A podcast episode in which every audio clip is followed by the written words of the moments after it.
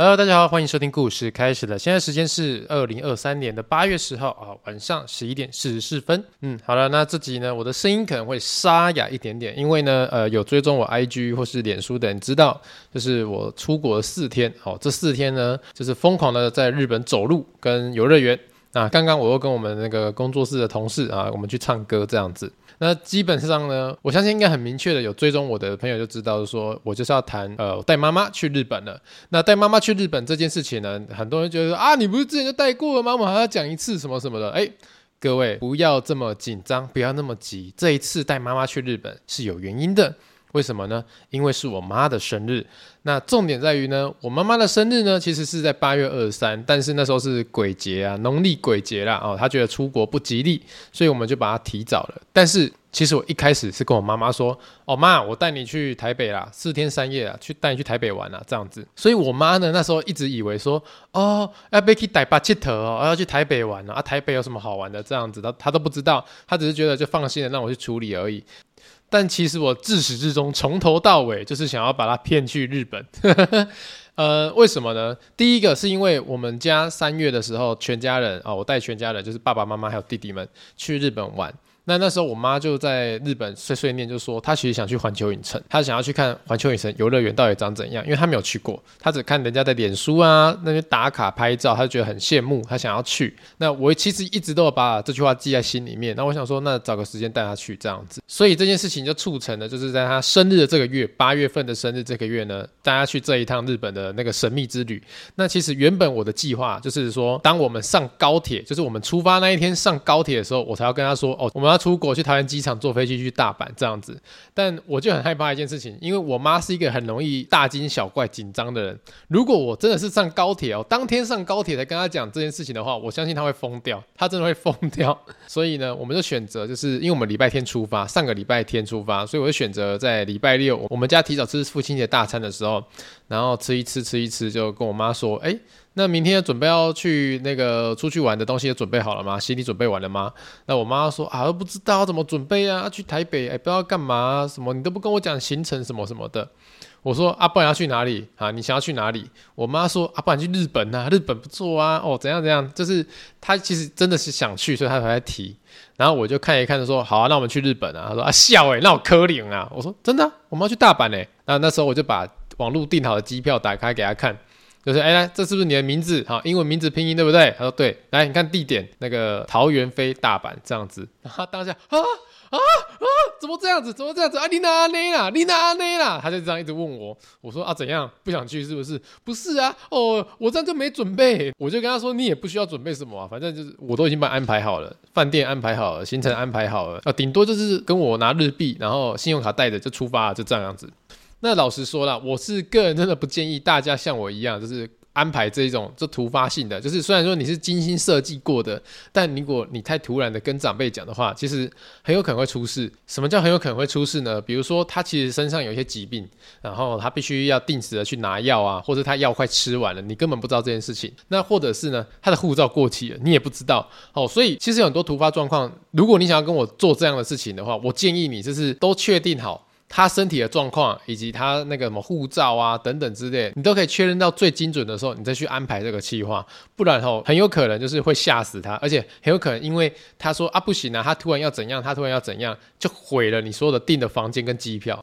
那这点大家都要注意一下啊！不过我就是没有这个问题啊，因为我是先用骗的嘛，先骗他说要带他去台北啊四天三夜，所以他基本上就把他行程都排开了这样子。说老实话，这个也不是说什么特别的惊喜的一周大事，因为这个就是我自己安排的东西嘛。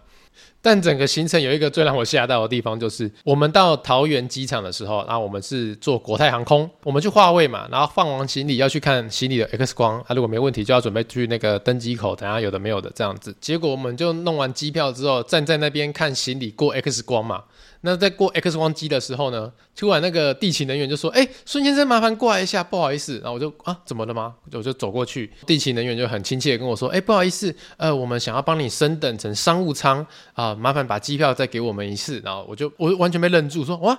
我要被升等成商务舱什么意思？那我就把机票给他，他开始重新帮我弄一张新的机票。而在同时呢，旁边有一个看起来比较资深的人员，就是说，哎、我看你很面熟，你是不是上个月才搭过我们这边的飞机啊？什么什么的，就是大概是这样跟我口述一下，然后我就看着他，他也看着我。呃，另外一位地勤人员已经把机票开好还给我，我就拿到机票之后就跟他说：“没有诶，这是我第一次搭你们国泰航空。”我说：“哦。”那个对方整个啊什么？你第一次搭？然后我说对，我第一次搭。然后但是我机票已经拿到手了，耶！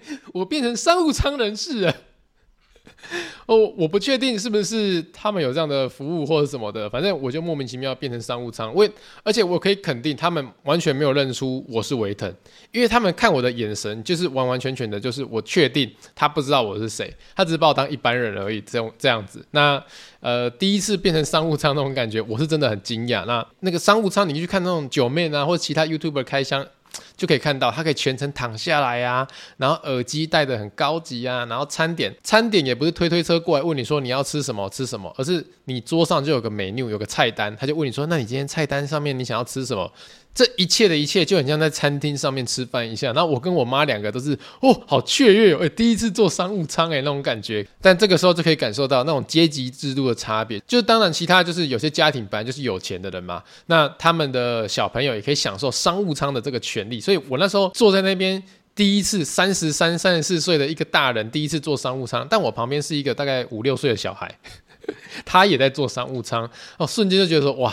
有钱真好，他可以这么年轻的就享受到这一切。不过我相信这么小的小朋友也不知道他爸爸妈妈带给他多大的幸福啊！希望他长大之后可以珍惜这一切啊，这样子。那在商务舱上面的行程，我是觉得，呃，就像一般 YouTuber 他们开箱起来的，就是这么豪华，就是那么舒服。我真的强烈建议，如果一生有这样的一次机会跟预算的话，可以试看看，做这一次就好。比较长途的啊，那一种让自己舒服一次，我是觉得蛮推的，不会觉得说浪费钱啊，这样子。那当然你是做越长途的越好，那种呃，像我们飞日本两个小时，两个小时快三个小时，所以在商务舱上面很快吃完饭，你想要睡一下，大概睡一个小时就被叫起来了。不过还是觉得国泰航空的服务蛮赞的，我没有收夜配哦，我真的没有收夜配，我是自己付钱的，那个收据都留着。好了，那其实到日本之后呢，有些事情还是要跟大家分享一下。第一个，我妈这次去就只有两个目标，因为我们去四天，四天三夜，可是我们第四天就是回来，所以我们在那边基本上就待三天而已。她那三天她想要做的事情就是买东西、买衣服、买包包、买裤子，跟去环球影城玩。这样子哦，你要想她是六十岁的一个大妈了哈，她要去环球影城，这是她第一次去，对我来说也是一个很大的挑战，因为毕竟比如说买东西、买衣服这些还好，但是去环球影城这种一天可能两万步到三万步的地方，真的要训练体力一下。其实我在年初的时候就把安排去那个健身房报名了。我就跟他说：“你一个礼拜至少要来健身房两次啊，就是走跑步机啊，或是踩脚踏车，或是做一些其他的那个器材。因为我过去有帮他报名过教练课，那教练呢也训练过他半年左右，所以他其实是会用那些器材的这样子。老但老实说啊，没有人监督你的话，你也不会特别想要去运动，除非你是本来就很有热情跟运动的那种心呐。所以我妈一个礼拜才去一次健身房，然后走那个跑步机而已。”那果不其然啊，第一天行程就是逛凌空城奥莱啊，才刚走完第一天，他的脚就在第一天就给我起水泡了，我整个傻眼。我还跟他说：“你我不是叫你一定要好好去健身房面运动吗？随时都可能会那个出去走走之类的啊。”他说：“你又不先讲，如果你先告诉我去日本的话，我一定每天去运动啊，怎么？”哦。我当下就是也是无言以对啊，啊算了算了，就是我就觉得啊，先去买药膏，先去药妆药妆店买一些药膏来擦一擦。那第二天呢，也是逛街啦。那逛街的时候，真是很多点可以惹火我，你知道吗？因为他六十岁了，所以走路并不快，好也是慢慢走，逛街那样，所以时间本来就有限了。那有限的时间之内，我觉得你要催促他做一个选择很重要，就是如果你喜欢这个东西。看了觉得价钱可以，我就觉得要买，这样就好了。因为你真的是来这边，你没有成本了，因为你来这边的成本就是机票我出，住宿我出，交通我出，你唯一的目标就是你把钱带这边花掉，或是刷卡就好了。我妈过程中最让我生气的一个点就是，她在一个店里面看包包，那包包有两个颜色，是那种呃肩背包，有两个颜色，一个是银色，一个是土黄色。她看那两个包包看了大概十五分钟到二十分钟左右，就看这么久。看完之后呢，他就放下包包说：“好，走吧。”我说傻眼哎，我说：“哎哎，你不买吗？你看了二十分钟哎，二十分钟，你你没有感觉吗？一个东西看二十分钟哎。”结果他给我的回答居然跟我说：“没有啊，我只是觉得这两个包包跟家里买的那个好像哦，所以我在确认到底是不是一模一样的东西。”嗯，好了，我确认他们不是一样的东西，只是很像而已。然后他就走了。拜托哎，你咋混精哎？二十分钟再给我确认一个包包是不是家里那个很像的？我整个傻眼。反正啊，反正啊，就是很多很多状况啊，所以我后面哦跟他逛街的时候，我都会跟他说，你看东西要就是快很准，只要在你能力范围内的就是快很准，如果超出你能力范围，但是我可以负担的，我就结账，因为我希望他可以多逛一点。可是到最后，就是逛街的行程，除了 Outlet 跟百货公司，就是心斋桥的百货公司，他连心斋桥都没有逛到，很缓慢的进行啊。可是他也走了很多路，毕竟他在第一天就起了水泡，我们也没办法逼他走更快，因为他越走会越痛这个样子。那说老实话，如果讲到这边的时候，也是希望大家呼吁一下，体谅一下啦。带长辈出门的时候，真的是体力他们一定不如你，你要这样想，他们一定不如你，所以你牵着他走。我觉得是最好的方法，就是牵着他啊走，那他可以跟上你的速度，你也可以配合他的速度，呃，你们之间取到一个平衡点啊。但讲到这个部分哦，又是说到出国，我我突然想到一件事情，我一定要跟大家呼吁一下，就是我们台湾人啊，我们台湾的好朋友们出国的时候哈。真的一定要注意自己到底在哪里，到底在干嘛？你要知道你现在在哪里，现在在干嘛？你要把这个目标明确下来。因为我这一次去的时候，因为暑假的关系，非常多台湾的爸爸妈妈带小朋友推的婴儿车，或者是呢年轻人带着爸爸妈妈，然后一整团的就自由行在日本哦，这，这坐地铁啊，然后坐什么巴士啊，都有都有遇到，这些都是很正常的，完全都是 OK 的，这是一个旅游的心情嘛。但是你们在外面的时候，麻烦大家一件事情，因为很多状况就是这样出现。比如说逛街逛到一半的时候，突然就在路中间停下来，开始查手机，说啊要怎么走，导航怎么走，就是站在正中间那个人行道的正中间做这件事情。而且所谓的自由行哦，不管是一个，或是两个，或是一口气八个，他们都是做一模一样的事情。你就想，你一个人站在路中间，人家可能就会觉得啊，咋个一次八个人站在路中间呢？那也会遇到那一种，你从地下铁的车厢一出来之后，你要找你要从几号出口出去，很多人就直接出来哦，从车厢一走出来，好了，就直接站在车厢的门口，然后开始查说我要从一号出口出去还是六号出口出去，然后搞得要进车厢要出车厢的完全塞在那边了。我整个就是天哪，怎么会这样子啊？为什么我可以确定他们是台湾人？废话，他们手上都拿台湾护照，或者是讲话就是标准的台湾口音。我完完全全可以知道，我在那边有遇到一团，就是让我真的是直接火大上来。可是我也不想跟他沟通，我就直接瞪着他。那一团呢，我印象很清楚，就是他们那一整团是。挡在楼梯口，就是他们从地下铁的车厢出来之后呢，就走到楼梯口那边，然后那楼梯口上面是写往一号出口，他们就在那边查，就说，哎、我们要去一号出口还是二号出口还是几号出口这样子？那他们就一群人，超过十个的，有青年、中年跟超级小的小朋友，大概是四五岁的那种小朋友，四五岁的小朋友就让他们两个在那边跑来跑去的，呃，老人就站在旁边，然后大人就在那边查手机，说要去几号出口，然后他们整团八到十个人就直接把那个下。楼梯跟上楼梯的那那一个缺口挡住了，我跟我妈要上楼梯，就整个傻在那边说：“天哪，现在发生什么事？怎么挡在这边？”那还有很多欧美游客跟日本人也要准备要上那楼梯，也都是要绕绕开他们，然后往上走这样子。最后呢，我选择做一件事情，就是我就一直站在他们的面前，然后瞪着他。我就真的是露出怨气跟煞气，一直瞪着那个查手机的人，因为就是他带队让大家站在这边这样子，瞪到他发现说，哎，怎么一直有人在看他，不离开这边，他才惊觉的跟大家讲说，哦，我们靠边，我们靠边，我们不要挡到别人。我还是想跟大家讲说，我们出去玩，心情很好，带着家人，带着小朋友都可以，我都非常的认同赞同。你喜欢去哪个地方，哪个国家都没关系，但真的是你要查手机，或是你突然要停下来，你要确认什么东西的话，靠边，靠墙壁。靠柱子好不好？我们在夜市的时候逛街，很讨厌那一种突然一群人站在路中间讨论东西的嘛，因为你就是会被他挡住，你不能前进。但我们出国也是一样，就是不要影响到别人，而且毕竟我们出国的时候，还是想要让外国人对我们的印象是好的嘛，总不会觉得说我靠，怎么那么没品啊？这这样子站在路口，然后也不管人家要不要走之类的。那在这边还是诚恳跟大家呼吁一下，真的不要这样，因为就拍孔啊，金价不好看啦，吼。好，那接下来还有什么东西要分享哦？讲到就是环球影城，我们第三天嘛，第三天就去环球影城。结果在去环球影城的前一天，我发现我就出一个包，真的是一个很大一个包。呃，在这边跟大家分享，也呼吁一下，如果你要去环球影城的时候，你要注意一下这一点。我们在去环球影城的时候，一定会买那个门票跟快速通关。我自己会买快速通关啦，因为呃，毕竟带妈妈去，不可能排队排那么久，光是走一个园区，它就快不行了，还要排队排那种。一百二十分钟、六十分钟、九十分钟，嘿，那是不可能诶。所以我就买了那个环球影城的门票，再加快速通关，然后快速通关是买四项的，四项游乐设施，诶，这门票真的不便宜，两个人这样一万四千多块。但就是他的愿望啊，就生日愿望，就带他去环球影城。那我们出发到环球影城的前一天呢，晚上我就在整理那个呃 QR code 票券哦，确定要分给我妈妈，让她有一张，然后我有一张这样子。结果我才赫然发现说，天呐，我们的快速通关券上面有写游乐设施可以玩的时间哦，几点到几点是可以玩的哦，你必须在这时间过去去玩游乐设施。因为我以前买的快速通关都是下午哦，比如说两点到三点可以玩哦，都是或是三点到四点可以玩。我到前一天晚上，我才发现那时间居然是写晚上七点半，晚上七点半我们才可以玩哈利波特。我整个傻住诶，说哈，七点半太晚了吧？我跟我妈要待在那边待那么久吗？然后后来马上就调整行程，哒哒哒这样子要去环球影城。那天早上先带妈妈去哪边哪边景点啊，或是咖啡厅啊，或什么的，坐着休息一下哦，买个东西，逛个百货公司，走走停停的。然后到下午三点的时候，我们还正式进去环球影城的园区。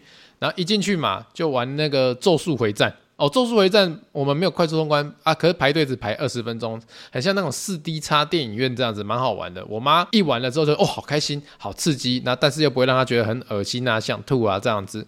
那我们就开始往下走啊，她其实最喜欢是哆啦 A 梦了，可是哆啦 A 梦我们没有买到那个快速通关券，就只能买它周边商品就走，因为要等二一百二十分钟，两个小时哎，妈妈没办法站那么久。然后接下来就去玩那个蜘蛛人啊啊，蜘蛛人好像要准备要撤掉了，所以我们赶快去玩。接下来就走着走着去去看小小兵啊，还有其他景点，让他买买东西等等之类的。说老实话啦，在环球影城里面，光是我这样的青壮年，三十三、三十四岁，走环球影城就受不了。真的不要奢求六十岁以上的老人可以多健步如飞啊！所以我妈妈大概就是走十分钟就要休息一下，走十分钟就要休息一下。我们鞋子已经是穿 Skechers 的那种非常好走的鞋子，但还是真的要让他适时的休息，你让他充电才可以继续走这样子。所以我们终于拖着身体走走走，走走到哈利波特哦，走到哈利波特，我记得已经是晚上六点半了，六点半还去排那个奶油啤酒。要喝那个奶油啤酒嘛？那个虽然说不是很好喝，但是就是要喝看看才会知道它是多么普通的一个饮料。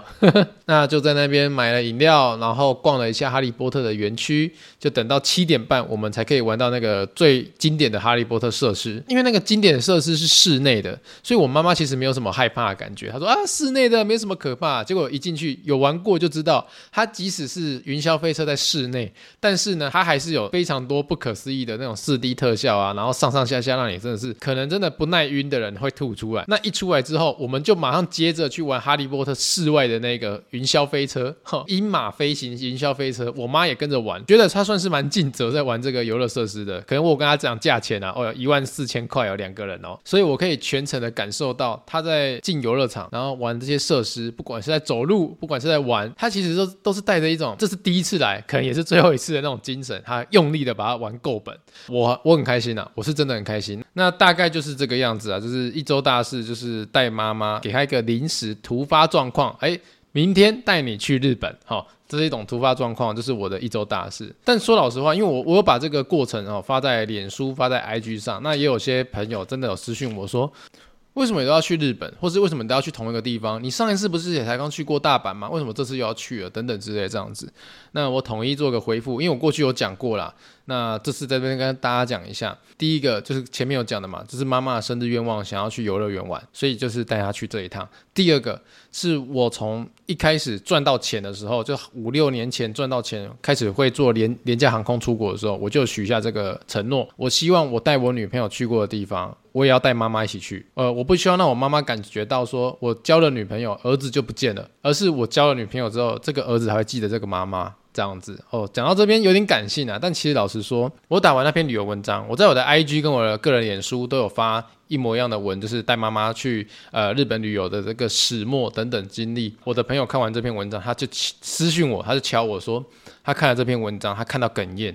那我当时想说白痴哦，啊你工作比较自由的人呐，啊就带妈妈出国，对他来说并不是什么高难度的事情。结果后来他还跟我说，他的妈妈就是一两个月前去检查，然后发现得了一些很严重的病，所以现在就是医院跟家里面两边跑，让他觉得看到这个文章就突然觉得有点哽咽的。那当下我听到他这样跟我说的时候，我心里就觉得说，嗯嗯。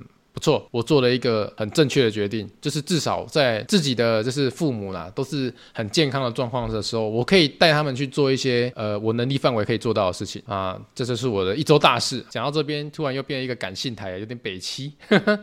好了，那我们钟声后就准备进入周记环节。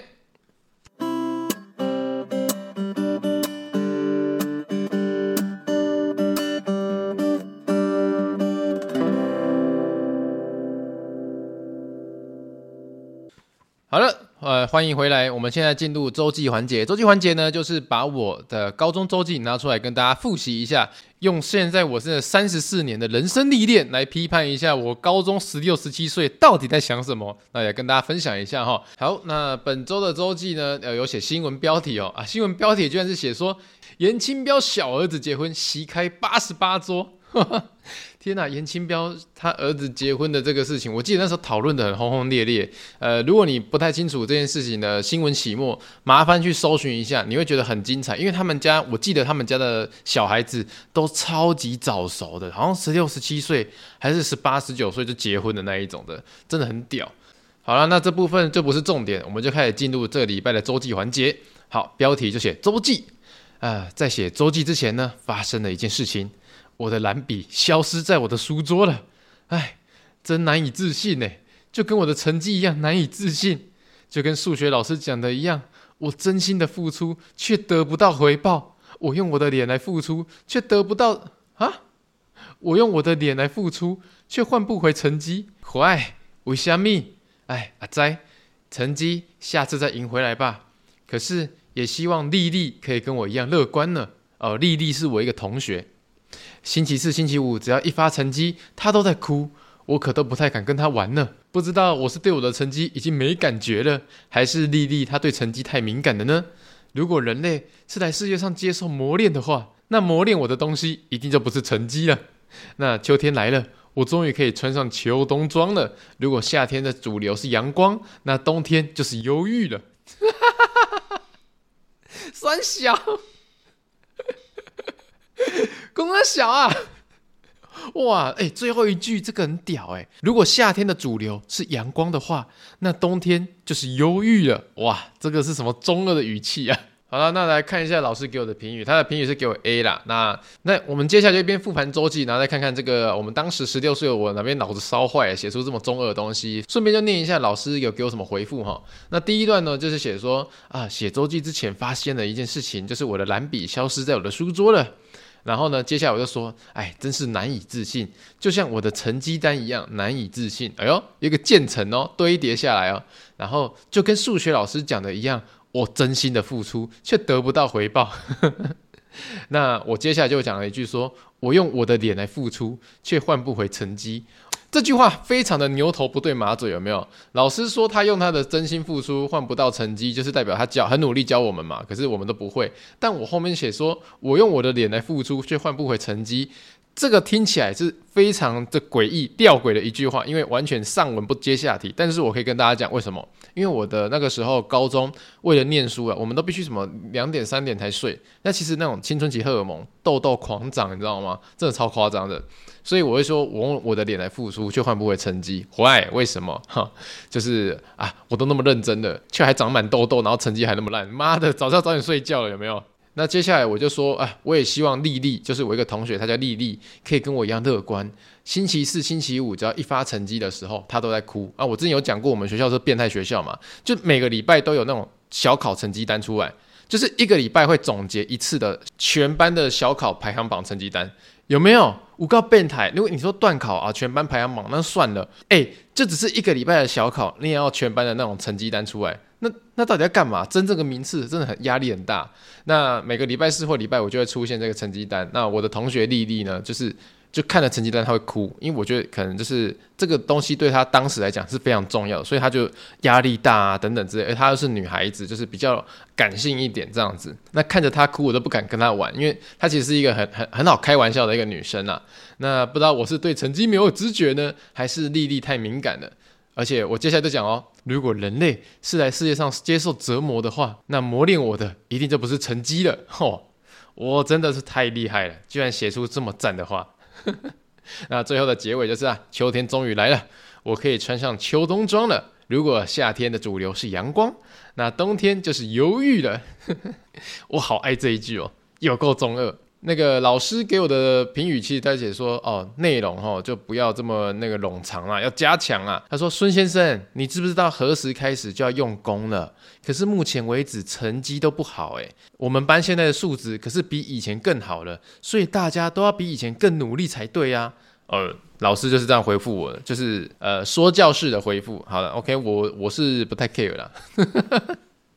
说老实话，就是那个时候的我啦，我那个心态，因为我前面也讲过很多次嘛，学校变态，老师变态，可以霸凌你，那同学也是那种有很有钱的跟很穷的掺在一起，所以会互相比较等等之类的。我觉得在那个班级啊，那个环境里面，你除了成绩的压力，除了老师对你的压力，除了校规给你的压力，因为我们就是早上七点半到晚上八点才可以走，是这么严苛的那么长，接近十二个小时、十三个小时的时间。然后又加上同学之间会互相比较，那也有一些就是穷困的同学也有，真的有穷困的同学。我我记得我班上那时候有个同学，他是怎么家里好像有些负债关系，然后导致爸妈跑掉那一种的，就是剩下他自己跟他的那个什么哥哥姐姐一起住，然后他就就是去打工啊，然后来付学费啊，用就学贷款等等之类的。但是同时上班上也有那一种极为有钱的，就是爸爸在军中是当将军的，就是非常阶级高，然后薪水也蛮多的，然后他的妈妈呢又是那种。企业的总经理，就是整个这贫富差距非常大，所以在那个环境里面，你要你要想，那我们那个高中部啊，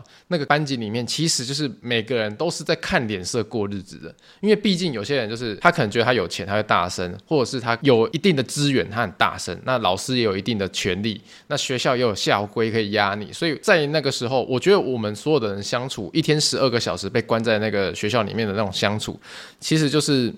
我不知道，能够活下来就是一件很美好的事情了。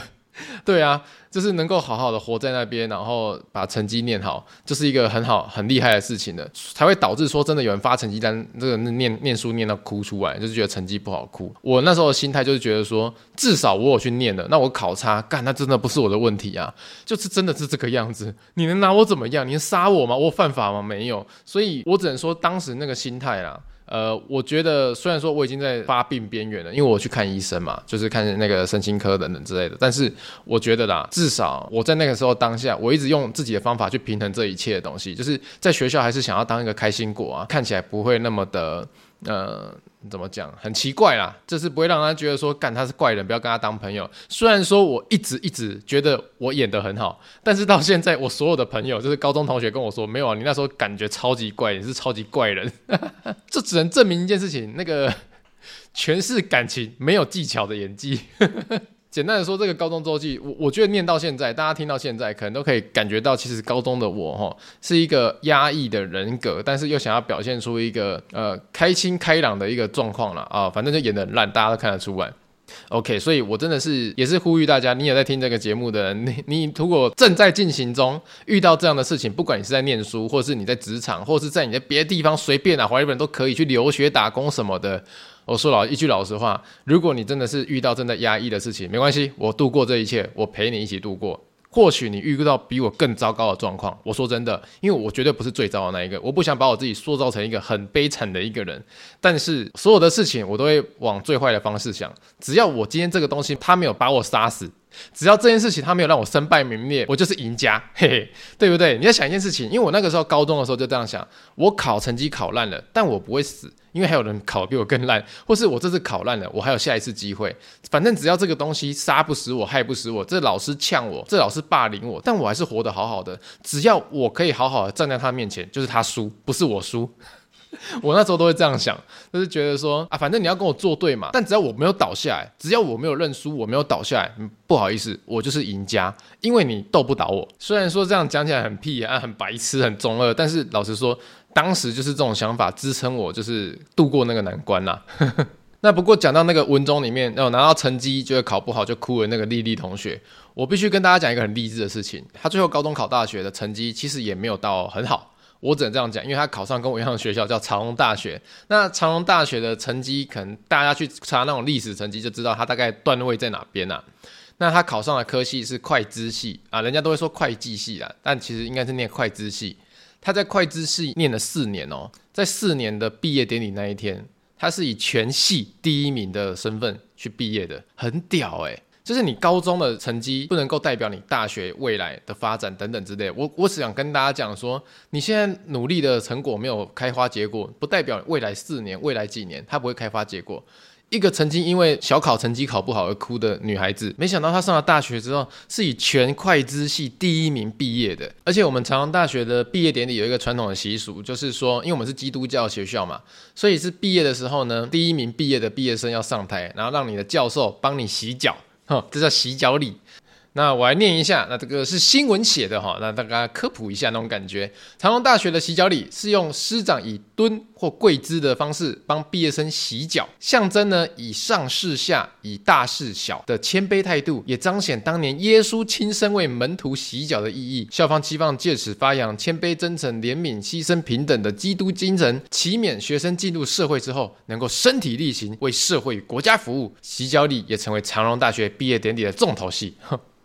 其实老实说啦，我我知道那个丽丽她以第一名毕业的时候，我是完全不意外。老实讲，真的是这个样子，因为当时她念书的时候就是非常认真用功，而且，呃，我相信班上同学啊，如果你念过书，哎，废废话，大家都念过书，应该是说你在求学过程中，你应该会遇到班上有些同学，就他很聪明，他很会念书，他很会考试等等之类，可是你刚刚问问题哦，他就是完全不教你，他就是完全不屌你的那一种。那但是丽丽就不一样，他是很认真的，就是会。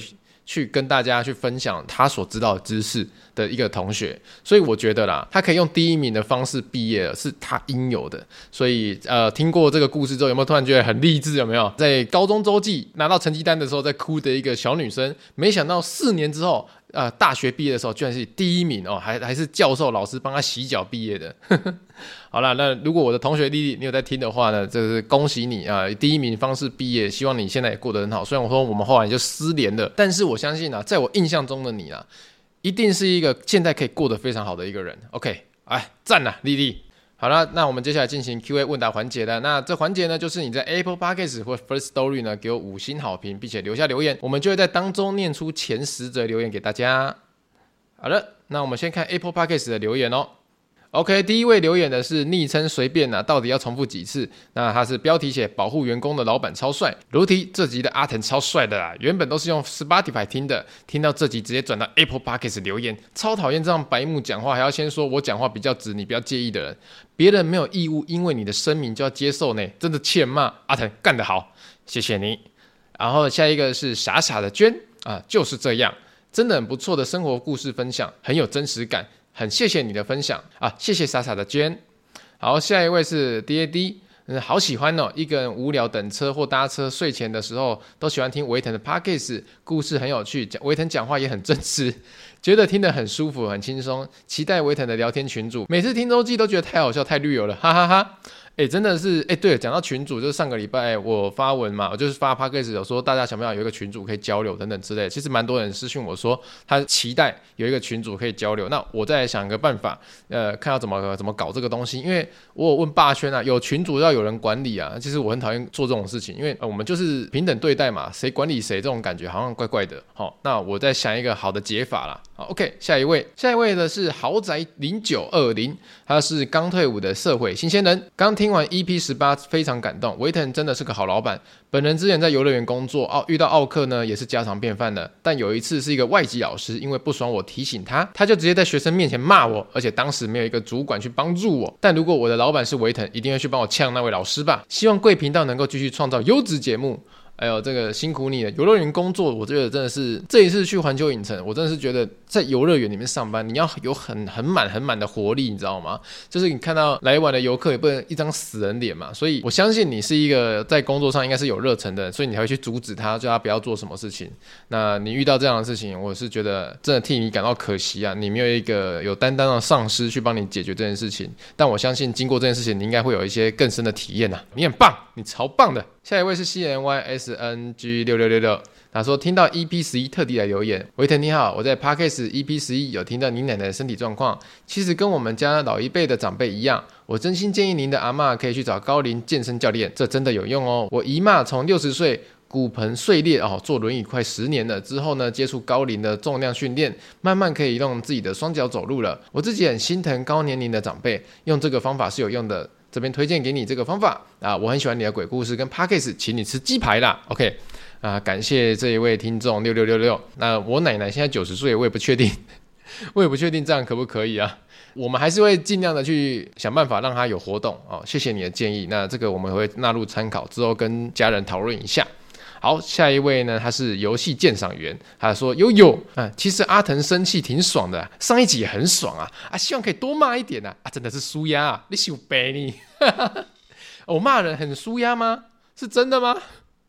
啊，是真的话留言跟我讲，我以后多骂一点。好了，下一个是黑色嘉年华。他说：“母难日快乐，维腾你好。八月七号是我的生日，因为离父亲节只差一天，所以我的生日都会被遗忘，也是个暑假生日人。然后出社会后，总是刚好在生日那一天被安排出差工作，惨上加惨呐、啊。后来呢，就想说生日就是母难日，自己受的小苦小难就不及母亲生产的痛苦，总是觉得感恩很多了。不过希望今年能够得到维腾的祝福，也祈祷维腾的生日能够一年比一年平顺，祝福彼此。”那我只能说黑色嘉年华。我说我我老实说了，什么生日快乐这种不重要，我祝福你天天快乐。我觉得每天快乐总比生日那一天快乐还好多了。我真的是这样希望啊。所以人家说生日快乐，哎，不要，先不要，天天快乐比较重要。好的，好的。那下一位啊，这个没有给五颗星就跳过。呃，我跟大家讲一下，我们的开头都讲得很清楚，给五颗星的留言嘛，那我们就会念出来做一个互动。那你只给三颗星啊，还要占一个名额，我们是不肯接受的哈。好，下一位啊，他是阿池。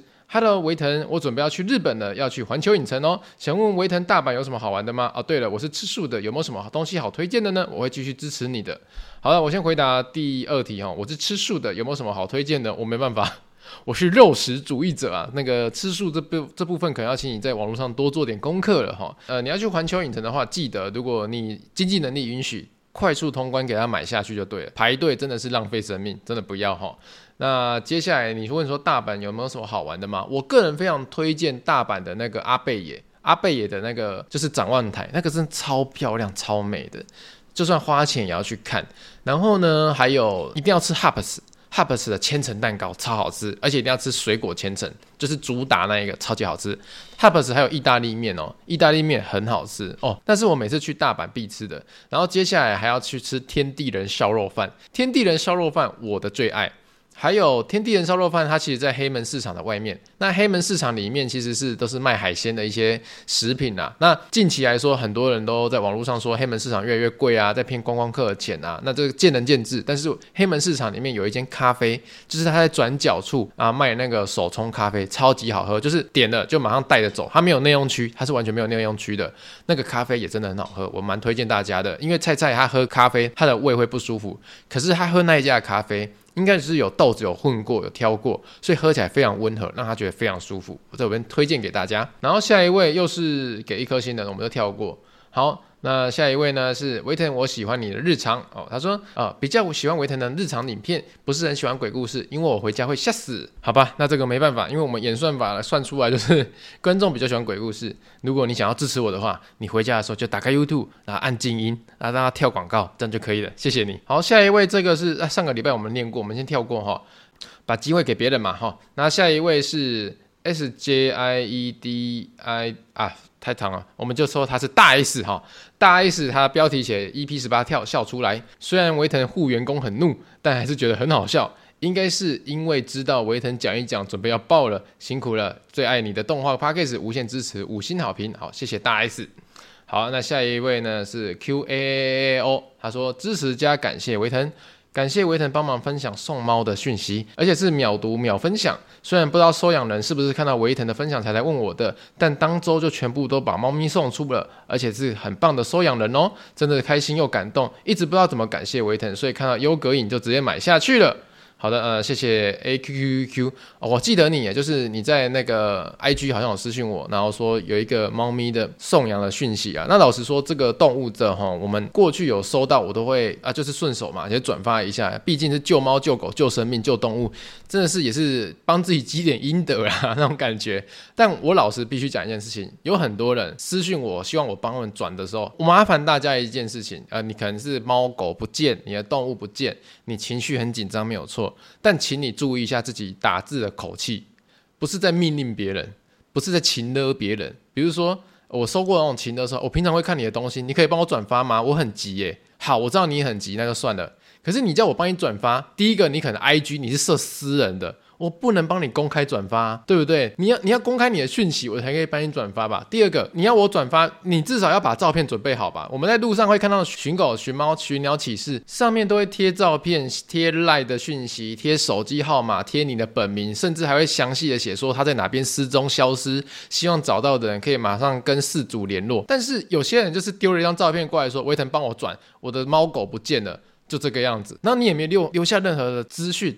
就说什么说什么有看到的人就去搜搜寻你 IG，我我必须跟大家讲一件事情哦。人家帮你看到动物要跟你联络的时候，如果你还说什么来找我 IG，那等到你 IG 回复的时候，你的猫狗都跑走了。你你你要想到一件事情，动物它不会说，哎、你等一下、哦，我联络你主人，我去追踪你主人的 IG 跟他私讯，没有办法，那个应该是打电话是最快的吧？我绝对能够理解，能够同感。那个猫猫狗狗当它走路迷失了、那迷路了、不见了，大家都心里很急。但是当你在跟别人哦，就是不管你在跟任何对象说麻烦帮忙的时候，你要想清楚。别人帮你的前提是你的，你已经准备好了，让人家一眼就看得懂哦。这个动物它在哪边失踪的？那如果看到它，我可以跟谁联络？我怎么联络？就最快速的这样子，而不是人家还要跟你讨来讨去啊，讨讯息、讨地点、讨哪里什么的。呃，这样子会让整个效率降低啊，而且会让人家觉得真的要帮忙，就是会有那种感觉，因为啊，怎么都没有任何的资讯，会不会是诈骗？那种感觉。那在这边我讲一下，有一种呢转发是我我通常都会拒绝啦。其实我几乎每次都拒绝了，就是他说我朋友的狗、我朋友的猫、我朋友的鸟不见了，你可不可以帮他转发？我这时候就会想一件事情：如果这个动物是你的朋友的，然后你想要去请一个陌生人，你想要拜托一个陌生人，请一个陌生人帮你转发的话，是不是本人比较有诚意？虽然我知道可能是朋友跟也在忙，在处理什么东西等等之类，但是对我而言，就是我跟你朋友就是陌生人啊，甚至我跟私讯我的人也是陌生人。但我觉得本人来会比较有诚意，这就是我的锚点啊。我的我心里会觉得介意的点是这样：如果真的有事情要拜托人家，是本人来吧，就是一种 kimoji 的感觉啦。好了，那 Apple Podcast 的十位我们已经念完了，接下来我们进去 First Story 的留言。啊，他第一位留言是枫叶，他说：“维腾你好啊，我是你的观众。”从当兵到鬼故事跟维腾姑姑鬼故事开始看的 Podcast 我觉得聚餐的提议不错哦，下次请你吃鸡排啦。哦，谢谢你啊，这个给这个回馈我有收到，我们就认真的来研究这件事情吧。然后下一位，他叫做别恼羞哈，高中骑车上学就是为了方便吧。有钱人跟菜市场的都是无照驾驶，还有分酸葡萄。OK，我先讲一下为什么还会留这留言，我大概知道为什么啦，就是我前几集有讲到，我们班上有同学很有钱哦，就是我刚刚有提到说他爸爸当将军，然后妈妈呢是那个集团的总经理。他那时候高中零用钱是一天五百块，假日也有零用钱这样子。那你看嘛，一个高中生一天五百块，假日三十天算进去的话，就一万五千块嘛。那他在高中的时候未满十八岁，他就跟他爸妈要了要买一台摩托车，是野狼一二五那一种，就是想要证明他还没有满十八岁，他就可以骑摩托车上学，就是有一种优越感这个样子。同时我在那一步我也在干他说，就是在干说这种事情为什么？我我觉得颠覆我的三观呐、那我同时也在里面有讲到说，我们班上也有很刻苦的同学，就是他们家在菜市场摆摊。那菜市场要多早就起床摆摊？大家应该都知道，就是他每天早上五六点就要准备跟爸爸妈妈在菜市场弄一些东西啊，载货补货啊。所以那那时候。他就会骑摩托车去做这些事情，然后弄完之后才来学校上课，所以他在学校很长一段时间就是迟到，然后跟睡觉等等之类的。所以我那时候就把这两件事情拿出来做比较。有些人违法骑摩托车，好，未满十八岁违法骑摩托车，就是在帮家里的忙。那有些人他只是为了满足自己的虚荣心，所以我是在干这件事情。那当然了，这两件事情都是违法，呃，就无照驾驶就是违法。我也曾经被无照驾驶的人撞过，我也知道那种是不爽的。那所以简单来说，只要是无照驾驶啊，就是违法。Q 警察厉害厉害，啊不，警察厉害就是运气好而已，就这么，就只能这么简单。可是我当下的情绪就是讲说，有些人为了什么做违法事，有些人是为了什么做违法的事情。但是呢，这则留言它的一开始是说，高中骑机车上学只是为了方便吧，同学。我不知道你几岁了，我也不知道你是谁啦。反正简单一件事情啊，他高一的时候就可以骑脚踏车上学，为什么高二的时候就一定要骑摩托车？我来形容一下那个人的身高外表啦，身高至少有一百八啊，然后体重至少是七十五啊，打篮球的，而且还有腹肌啊，骑脚踏车上学应该不为过吧？身体健康，四肢健全，跑大队接力还可以跑最后一棒。那你告诉我，他上课可以原本高一就可以骑脚踏车上课，为什么高二还没满十八岁他就要骑摩托车？这是为了上学方便还是为了炫耀？那照你这个逻辑，我们法律干嘛要设定十八岁才可以考驾照？那照你这个讲法，这个逻辑，我们干脆从国中一年级就可以骑机车，干嘛等到高中，对不对？而上学方便嘛，哦，啊，就是这个样子啊。那你留言还写一个酸葡萄，我是不知道什么心态啦，就是。你可能觉得我在酸别人，或是我觉得羡慕别人有钱，但老实讲啦，你又不是跟我同班同学，你也不是那一个，你根本不知道他在班上干什么好事。他在高中三年仗着自己有钱耍屁耍屌耍后台，然后还说什么要打别人怎样之类的。然后上课的时候看不爽的同学，他就拿一块钱一枚一枚的往那个同学身上砸。为什么我会讲那么清楚？因为我就是被他拿一块钱丢的那一个。很可惜他也丢不准，他一直丢到我前面那一个。那我前面那一个被他丢还不敢回嘴，不敢跟他生气，你就知道他在班上多恶劣。那我就请问一下，这一种在班上为非作歹、恶劣的人，然后未满十八岁还骑摩托车到学校那边炫耀的人，你还替他辩护什么？还是你是他本人？好了，那这次留言就回复到这边吧。好，那我们看下一位留言，他叫 Chang。Chang 说：“我以前没在看你的影片，自从不知道几年前我哥找我看你的伪鬼话，都在准备睡觉的时候看的。那现在你的 Podcast 也是我打球时常常听的哦。谢谢你，请你吃鸡排啦！啊，谢谢你。下一位是夏天，他说真的要多多珍惜家人在身边的时候。奶奶也是跌倒了，呃，应该不算啦，真的没有跌在地上。以年轻人来讲是蹲下，他就去天堂了。我、太太夸张了吧？蹲下就去天堂了。”那从发生当天到走了之后，不到一个月的时间，哇，这个。说老实话，人的身体真的是非常奥妙。有的时候你可以创世界纪录，但有的时候蹲蹲下就不见了啊。那夏天这个这个你的忠告大家听到了。好，下一位呢，他没有留言哦。他说维腾干得好，下次请你吃鸡排。本人十一岁，好了，十一岁不用求吃鸡排了。下一位是宝尼，想要加维腾的群主，感觉非常有趣。一个人搭车的时候最喜欢听故事开始的，每个礼拜都很期待哦。Podcast 里面真的喜欢听维腾的故事开始的。好，谢谢你，谢谢你，宝妮。那个我们会持续努力的更新，虽然说。今天状况不是很好啦。好，下一位是杰西 M，呃，维特你好，我在 Podcast 第十一集听到你奶奶身体状况，哦，这个上次念过，刚刚念过了哈，谢谢你。好，下一位呢是西固啊，哎，真的很讨厌这一种，我讲话比较直，你就多担待的人，这种人凭什么要别人承担他讲的话直接被伤害呢？这种人真的不用对他太客气呀。啊说老实话啦，如果我真的有人在我面前呐、啊，说啊，我讲话比较直，你就多担待。然后他接下来讲的话是让我觉得很难听的，我一定会骂脏话回去，然后就跟他说不好意思，我讲话也比较直啊，认真的啊，你都已经讲话比较直，你你想要打这预防针，我也打回去嘛。凭什么只有你可以对我打预防针，我不能对你打预防针？哈，怎样？我就用你的咒语对付你啊，不可以吗？哦，对不对？哎，以后人家跟你说啊，我讲话比较直，你就马上跟他说不好意思，我也是，然后马上补一句，你写靠背哦。呵 呵哎呀，反正就是开头会讲这种话的人，我相信啊，接下来就是不是什么好听话了。那没有人需要因为你讲话比较直而接受你的所有一切啊。如果真的可以这样的话，开无敌，我跟你讲，哇，人生开无敌，爽爽翻。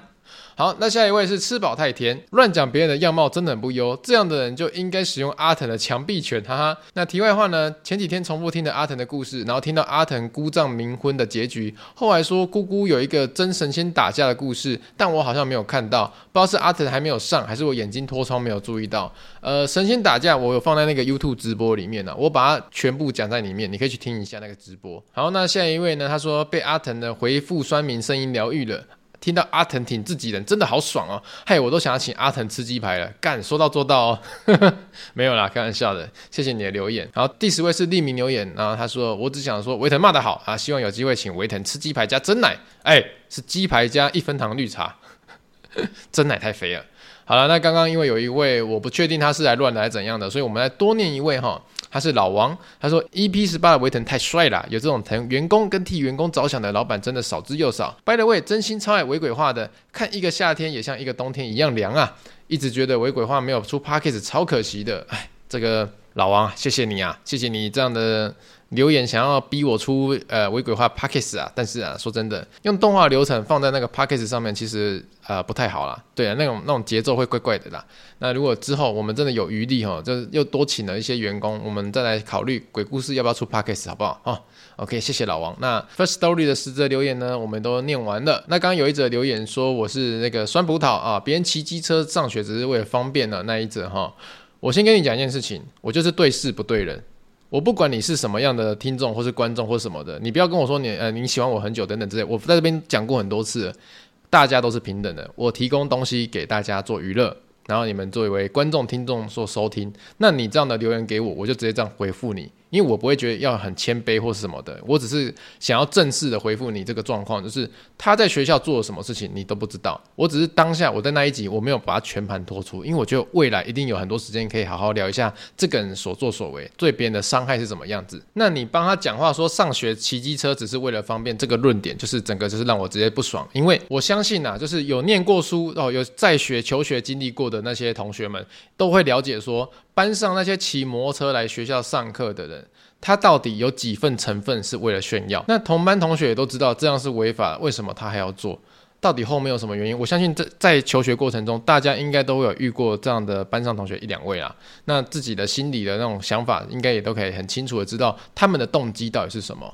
好，那未满十八岁骑机车就是错，因为这个在台湾在这边法律就是不允许的。虽然说我有拿出两个人做例子嘛，一个就是家境清寒，要帮忙家里做生意的，另外一个就是为了炫耀的。我只是把它拿出来在天平的两端做比较。当然，在天平上面他们都是违法的，可是执法的就是人。那当下如果他们真的同时间被警察抓到的话，如果现在听众们都是警察抓到这两个人，而且你都知道他们的状况是什么的话，你会怎么做出一个评断跟裁？解决呢？那我们就让大家自己想一想吧。但是我再次重复哈，无照驾驶就是违法，就是错，不管任何原因理由。好了，今天节目就到这边吧，感谢大家的留言。那本周呢，一样没有那个夜配之路，所以如果想支持维腾哦，让这个 Podcast 继续健康的运行的话呢，可以到我的 YouTube 啊，帮我多看一支影片广告哦。感谢大家，我们下个礼拜见，拜拜。